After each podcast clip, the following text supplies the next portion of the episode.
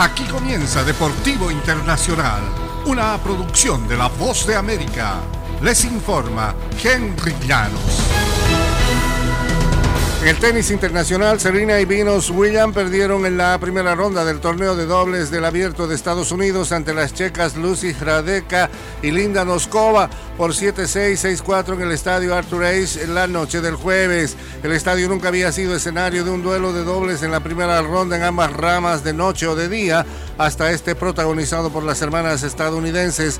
Cuentan con 14 títulos de Grand Slam como equipo en su carrera, pero fue la primera vez que compitieron juntas desde el Abierto de Francia de 2018.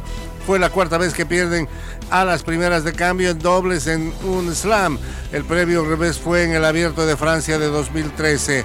Como es usual cuando juegan justas, intercambiaron eh, saludos con los puños y palmas, charlaron entre los puntos, sonrieron al conversar desde sus asientos en los cambios de lado.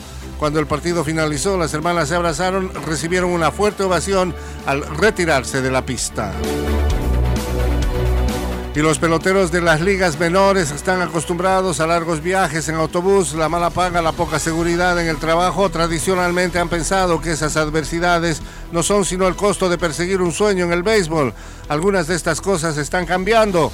Jugadores de los Tarpons de Tampa, una filial de los Yankees de Nueva York en la clase A, hablaron individualmente sobre los esfuerzos por sindicalizar a los deportistas de ligas menores y la idea está ganando apoyo. La Asociación de Peloteros de Grandes Ligas dio el paso de enviar tarjetas de autorización sindical a comienzos de esta semana, lo que llamó y el camino para que miles de jugadores más se unan a la organización. Es algo en lo que definitivamente mucha gente está interesada, dijo Spencer Jones, jardinero de los Charbons.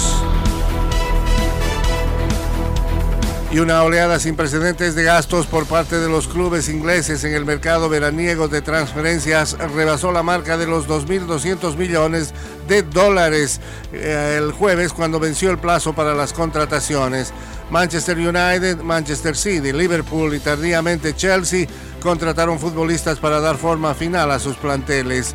El traspaso principal en un día que suele ser frenético fue la llegada del extremo brasileño Anthony al United procedente del Ajax por 95 millones de dólares. Es el cuarto jugador más caro en la historia de la Liga Premier y el fichaje más oneroso en el último día de operaciones.